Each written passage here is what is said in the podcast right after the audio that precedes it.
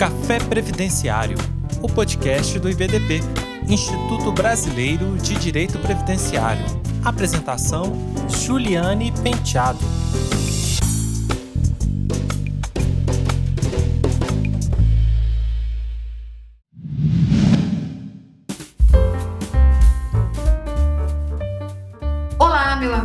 Minha amiga previdenciarista. Estamos aqui para mais um Café Previdenciário, esse podcast sensacional do IBDP. Eu sou Juliane Penteado Santana, sou advogada previdenciarista já há mais de 20 anos. Trabalho aqui na minha cidade, Campo Grande, Mato Grosso do Sul. Sou coordenadora pelo IBDP da região do Centro-Oeste, Mato Grosso do Sul, e também sou membro da direção científica do IBDP. O tema que me traz aqui hoje para que a gente converse um pouco nesse bate-papo é a importância da educação previdenciária como uma política pública de desenvolvimento da cidadania ativa e sustentável. Nós sabemos que a educação ela é uma atividade humana e essencial para o progresso do ser humano, para o seu melhor funcionamento em todas as sociedades. É um fenômeno, mas que serve para formação, para construção, compreensão dos conhecimentos, das vivências, e ela tem uma finalidade que é a transformação do indivíduo enquanto cidadão e participante da sociedade em que vive.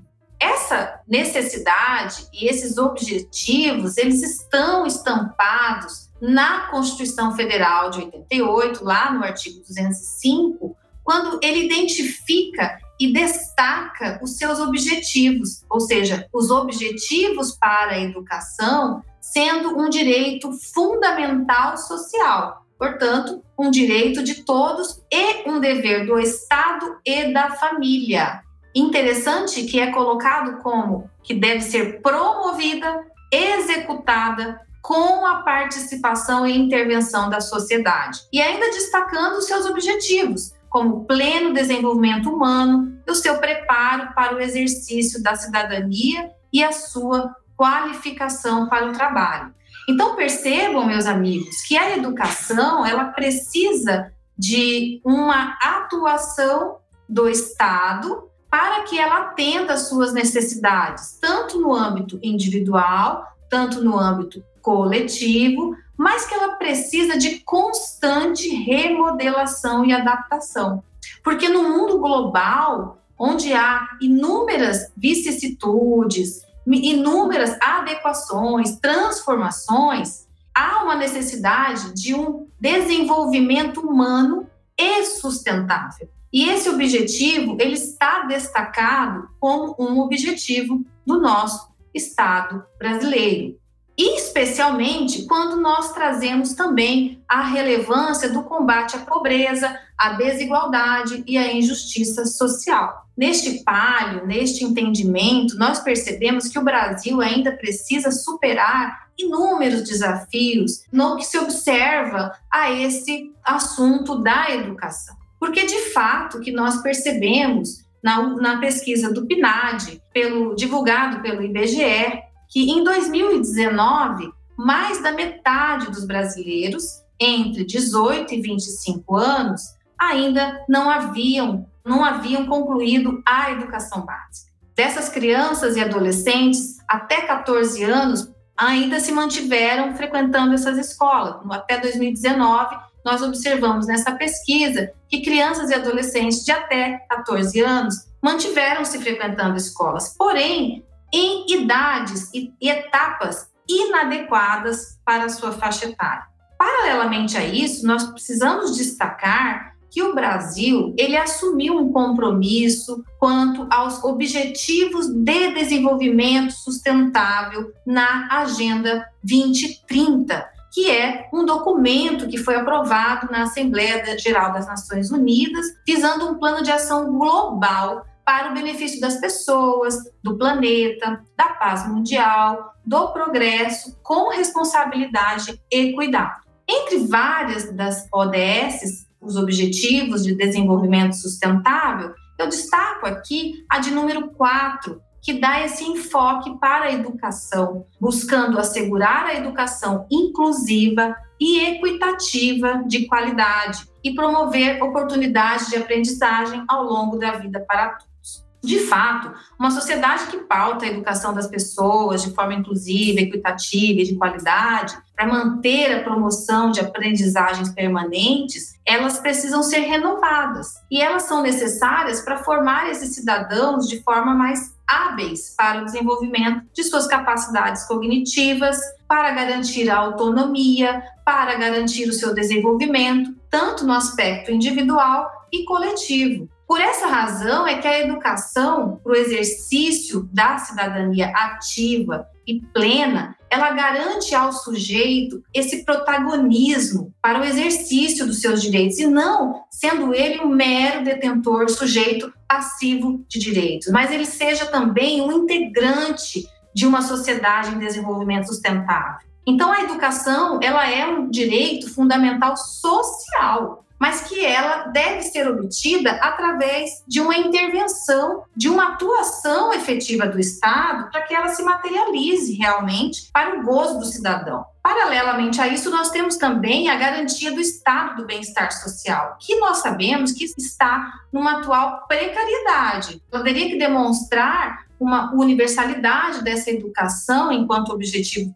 constitucional posto, mas que não se mostra de maneira efetiva uma vez que esse aprendizado permanente está à deriva das políticas públicas atuais existentes no cenário que nós vivenciamos no Brasil. Quando nós tratamos de cidadania, então, a cidadania ela não deve ser compreendida como um mero conjunto de direitos, de deveres pertencentes a uma comunidade esse conceito ele, se, ele avançou. Essa construção do conceito de cidadania, ela vai passando por alterações, ela vai passando por mudanças, enquanto a sociedade vai também avançando na sua maior valorização do indivíduo e também na importância da sua participação ativa e colaborativa, para que exercite a sua atuação cívica, cultural, política, no voluntariado, no associativismo. Por isso, esse conceito ele implica numa compreensão do indivíduo não somente em pagar impostos, votar,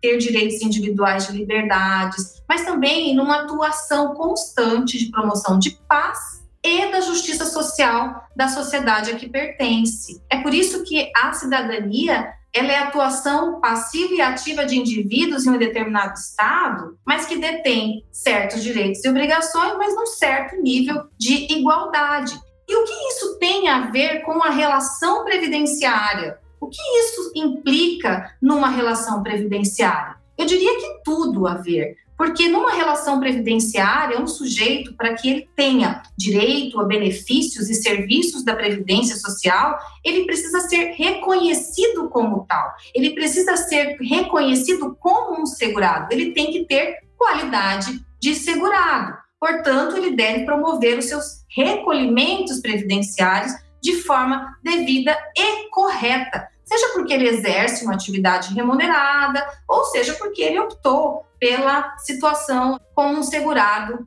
facultativo. E é por isso que a educação previdenciária ela passa muito por uma informação adequada, por uma divulgação clara, inclusiva para o exercício dessa cidadania, de maneira ampla e restrita. E isso faz parte de uma atuação direta e proporcional também que cabe ao Estado, porque o Estado ele é o organizador, ele é o direcionador da sociedade civil. Ele atua da maneira individual e coletiva para que essa desigualdade social seja mais reprimida e especialmente quando falamos de direitos previdenciários, porque os direitos previdenciários são os direitos fundamentais sociais também. Estamos aqui falando de dois direitos fundamentais sociais, que são a educação e os direitos protetivos previdenciários.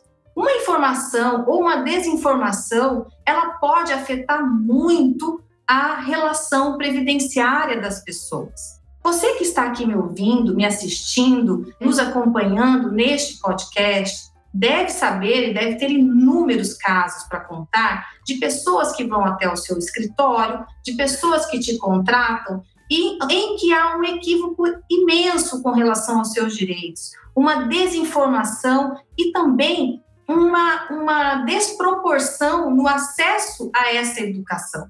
O que nós vemos hoje é que não há, de maneira eficaz, uma organização do Estado para que essa educação previdenciária seja realmente eficaz. Então, quando há uma desinformação excessiva, por exemplo, quanto aos valores de contribuição previdenciária, isso vai se repercutir na vida deste cidadão, na sua relação previdenciária, no futuro. Não necessariamente hoje, muitas vezes, mas quando ele for buscar um benefício previdenciário, uma aposentadoria, por exemplo, a longo prazo, ou mesmo um benefício por incapacidade, que é algo que não se prevê quando vai acontecer, ou uma reclusão ou até a maternidade. Esse desconhecimento restringe o acesso ao sistema previdenciário e há também aí uma forte demonstração da ausência do Estado enquanto agente articulador para o exercício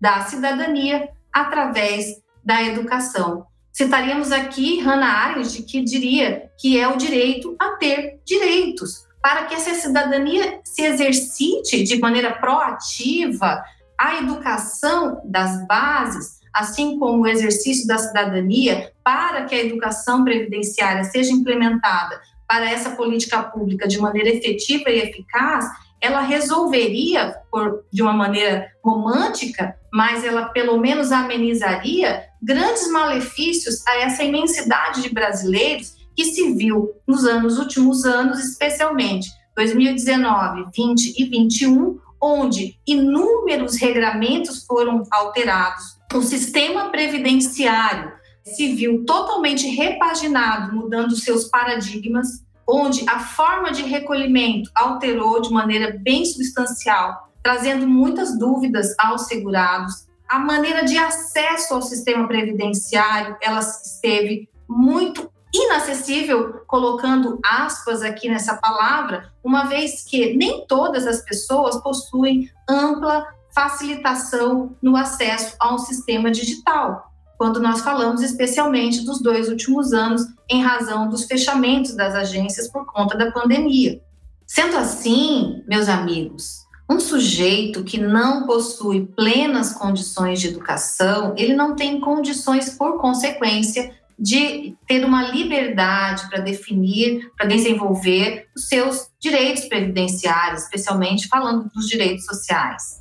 É nesse aspecto que essa relação entre uma educação eficaz, inclusive de qualidade, pode interferir sim em uma educação previdenciária, cujas articulações devem ser pautadas em políticas públicas efetivas para a garantia desse acesso, especialmente à população mais vulnerável economicamente. Essa vulnerabilidade econômica e social, ela atinge, poderíamos dizer, uma grande parte da nossa sociedade no Brasil atualmente. E as estatísticas comprovam o atraso, inclusive, de jovens para o ingresso no ensino médio, uma desistência bastante interessante na manutenção desses estudos, porque a maioria deles tem uma necessidade de ingresso no mercado de trabalho e acabam se desinteressando na manutenção da educação no ensino médio. E aí a análise que nós fazemos, por consequência disso, é que esse universo de pessoas, ao ingressarem no mercado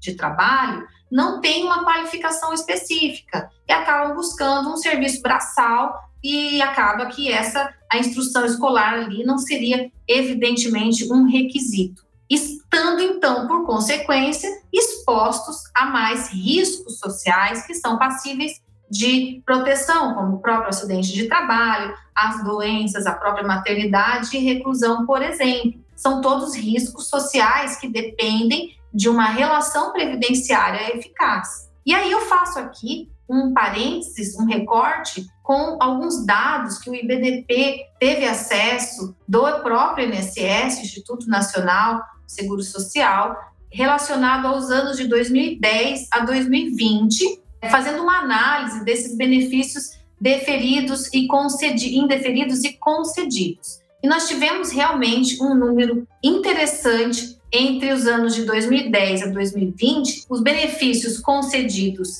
foram em maior número para pessoas com grau de instrução de quinta a oitava série. Esses benefícios, a gente não teve aqui nesses dados especificamente quais benefícios eram, mas sabendo-se que são pessoas que estão na atividade laboral, né? Estão em atividade laboral. Portanto, benefícios que podem ser mais relacionados, possivelmente, àqueles temporários, de períodos temporários ou por incapacidade. Então, vejam que nos últimos 10 anos, as pessoas com grau de instrução de quinta a oitava série do ensino fundamental tiveram o maior número de benefícios concedidos nessa circunstância. E aí nós notamos nesse recorte desses dados que essas pessoas, especialmente a partir dos anos de 2013, houve um aumento exponencial, porque havia ali uma manutenção do atendimento,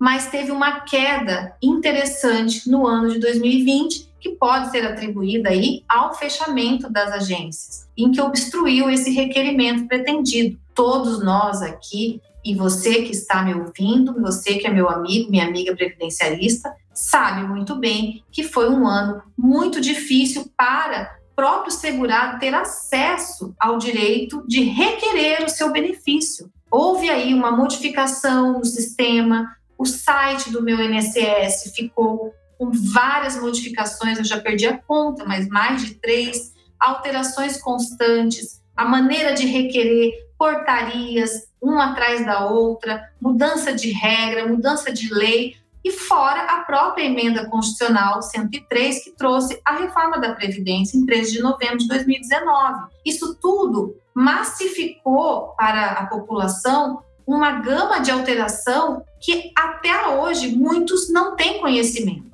Até hoje, muitos não sabem que o coeficiente da aposentadoria por incapacidade permanente, a antiga aposentadoria por invalidez, teve alteração na sua regra de cálculo. Até hoje, muitos não sabem que é às vezes melhor manter um auxílio-doença do que já buscar aposentadoria ou ter a sua conversão. E o incrível que está acontecendo, como muitos também devem saber, é os inúmeros pedidos de acordo do INSS para que isso aconteça, convertendo na aposentadoria por invalidez, antiga assim chamada. Vejam que são inúmeras considerações em que pessoas que têm dificuldade de acesso ao sistema, a um sistema digital, a emitir uma senha para o login no site do meu INSS, para ter acesso ao seu CNIS, os próprios indicadores, né, meus amigos, os indicadores que estão lá no CNIS, aquelas pessoas que não têm conhecimento nenhum, não sabem dizer se o MEI, por exemplo, se aquele período que ele recolheu como MEI, aquele tempo vai computar para essa aposentadoria que ele está buscando, ou se aquele período que foi pago menor que o mínimo, será que ele fez o pagamento devido? Ou seja, muito embora existam inúmeros colegas advogados previdenciaristas que podem orientar, mas nós sabemos também que muitas dessas mazelas também poderiam ser atuadas de maneira mais eficaz por nós mesmos, advogados previdenciaristas, se esse segurado estiver com encaminhamento, ou pelo menos com facilitadores dentro do acesso ao sistema, aos seus documentos, o acesso, por exemplo, ao seu CNIS, a sua senha do meu INSS.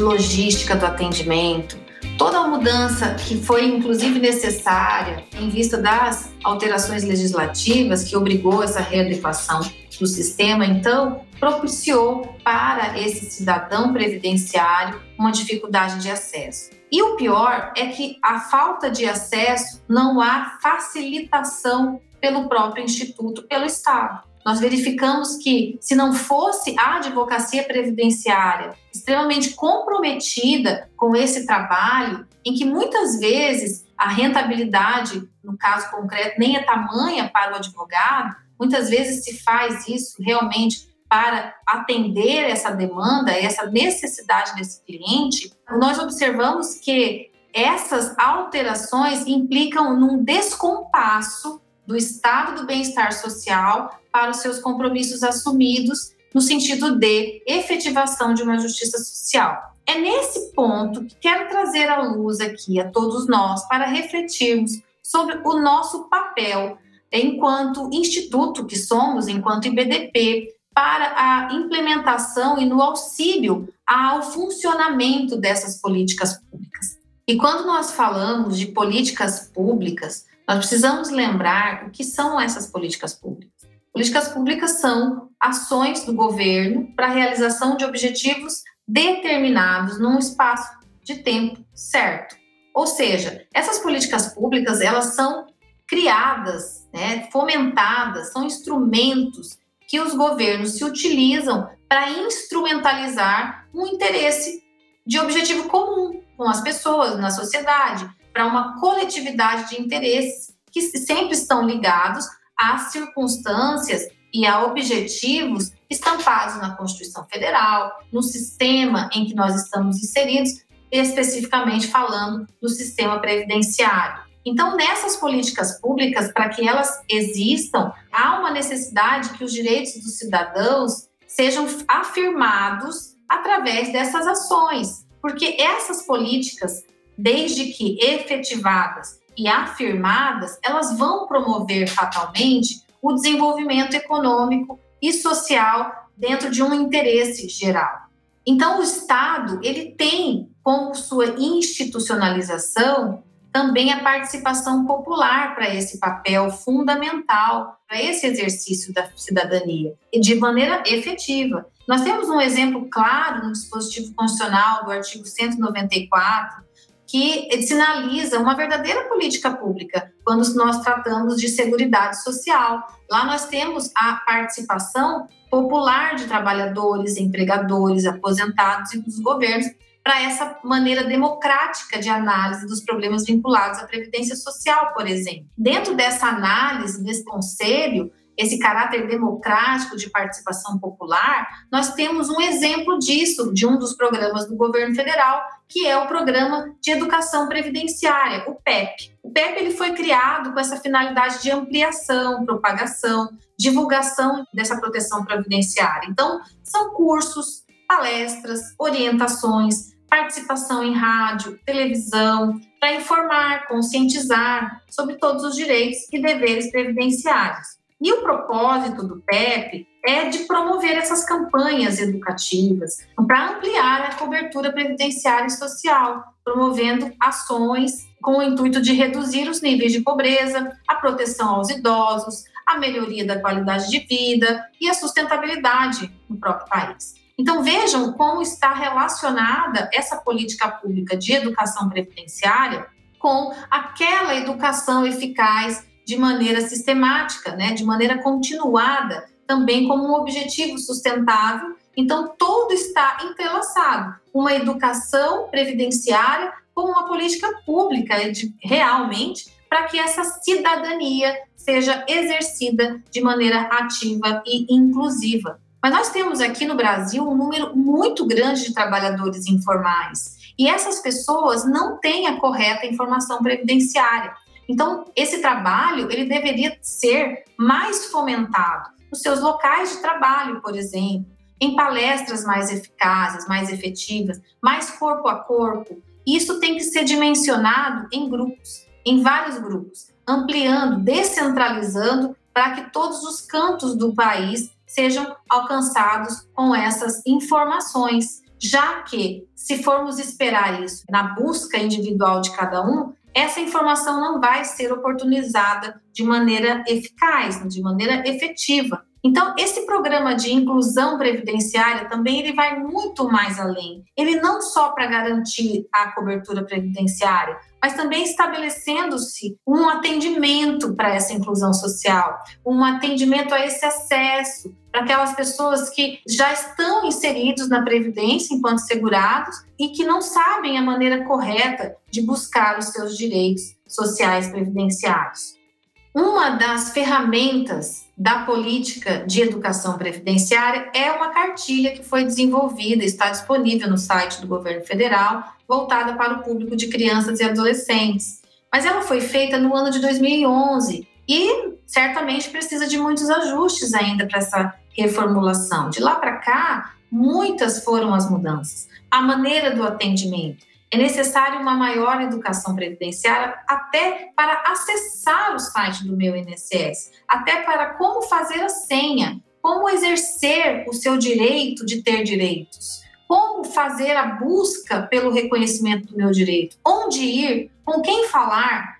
Ou seja, são muitas informações que para o segurado mais vulnerável fica aquém da sua possibilidade até de perguntar, até de ter uma, uma resposta, até de fazer a pergunta correta. Esses cursos, então, eles devem ser é, remodelados. Essa cartilha ela deve ser remodelada, atualizada e também oferecendo cursos mais específicos para essas pessoas.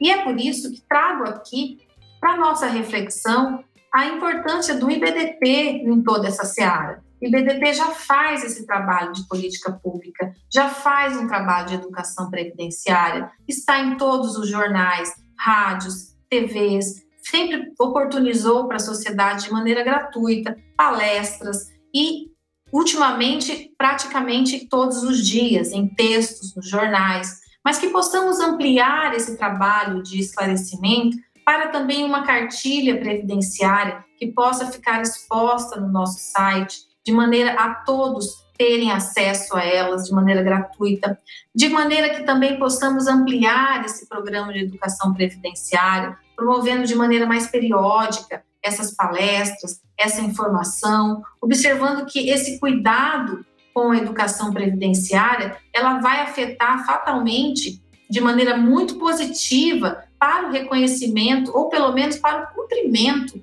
desse reconhecimento dos direitos previdenciários. Isso porque as agências previdenciárias elas foram criadas para esse atendimento, para essa situação de risco, mas que sabemos que está cada vez mais precário em face da circunstância que o nosso país vem atravessando, pela ausência de servidores, pelo encaminhamento para o atendimento eminentemente digital ou pelo 135, que sabemos nem sempre atende ou quase nunca atende o segurado da maneira mais devida.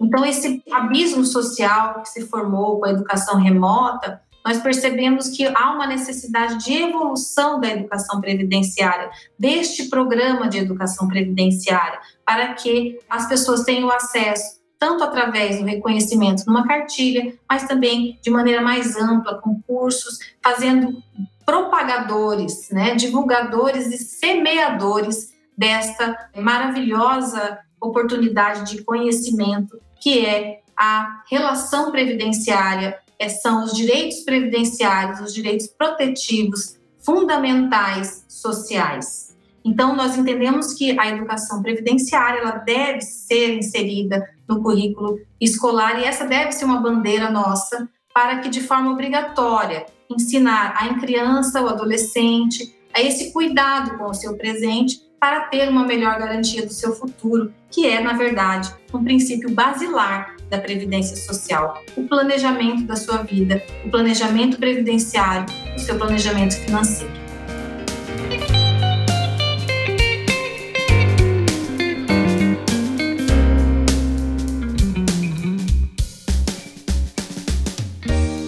Eu espero que vocês tenham gostado da nossa fala. Eu fico aqui imensamente grata pela oportunidade de tratar de um assunto que me toca muito e que, de certa forma, indiretamente, venho fazendo ao longo desses 22 anos de advocacia previdenciária aqui dentro da minha região. Um abraço a todos e todas e até a próxima.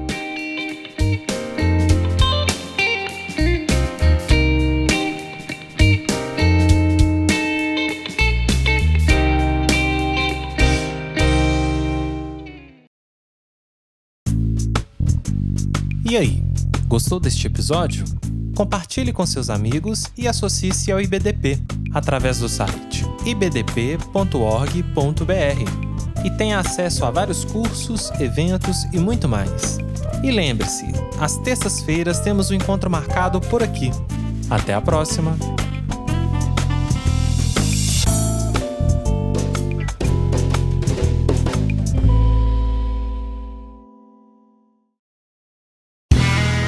Este podcast foi editado por Play Áudios.